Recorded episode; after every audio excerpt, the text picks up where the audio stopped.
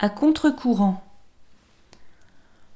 Le Christ a pris de la distance et envoyé ses disciples en barque sur la mer. Les vents sont contraires, les vagues menacent de les engloutir. Mais voici qu'il les accompagne mystérieusement dans la nuit. Comme un fantôme, il marche sur les eaux, les disciples se mettent à crier.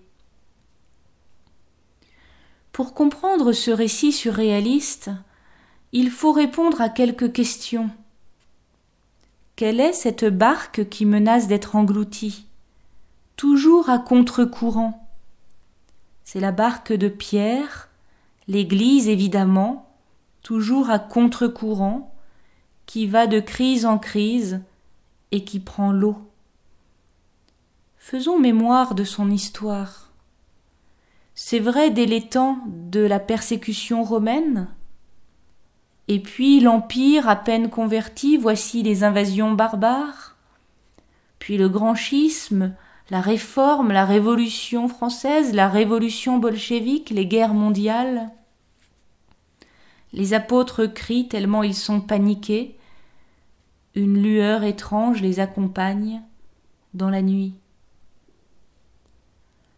Quel est ce fantôme capable de marcher sur les eaux?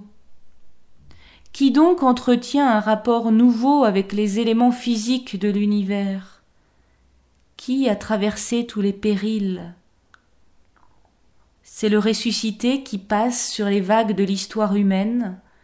Il accompagne l'Église, mais il ne lui est pas directement accessible.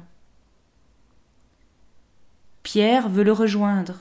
Jésus l'appelle mais il faut tenir par en haut, se faire vraiment léger.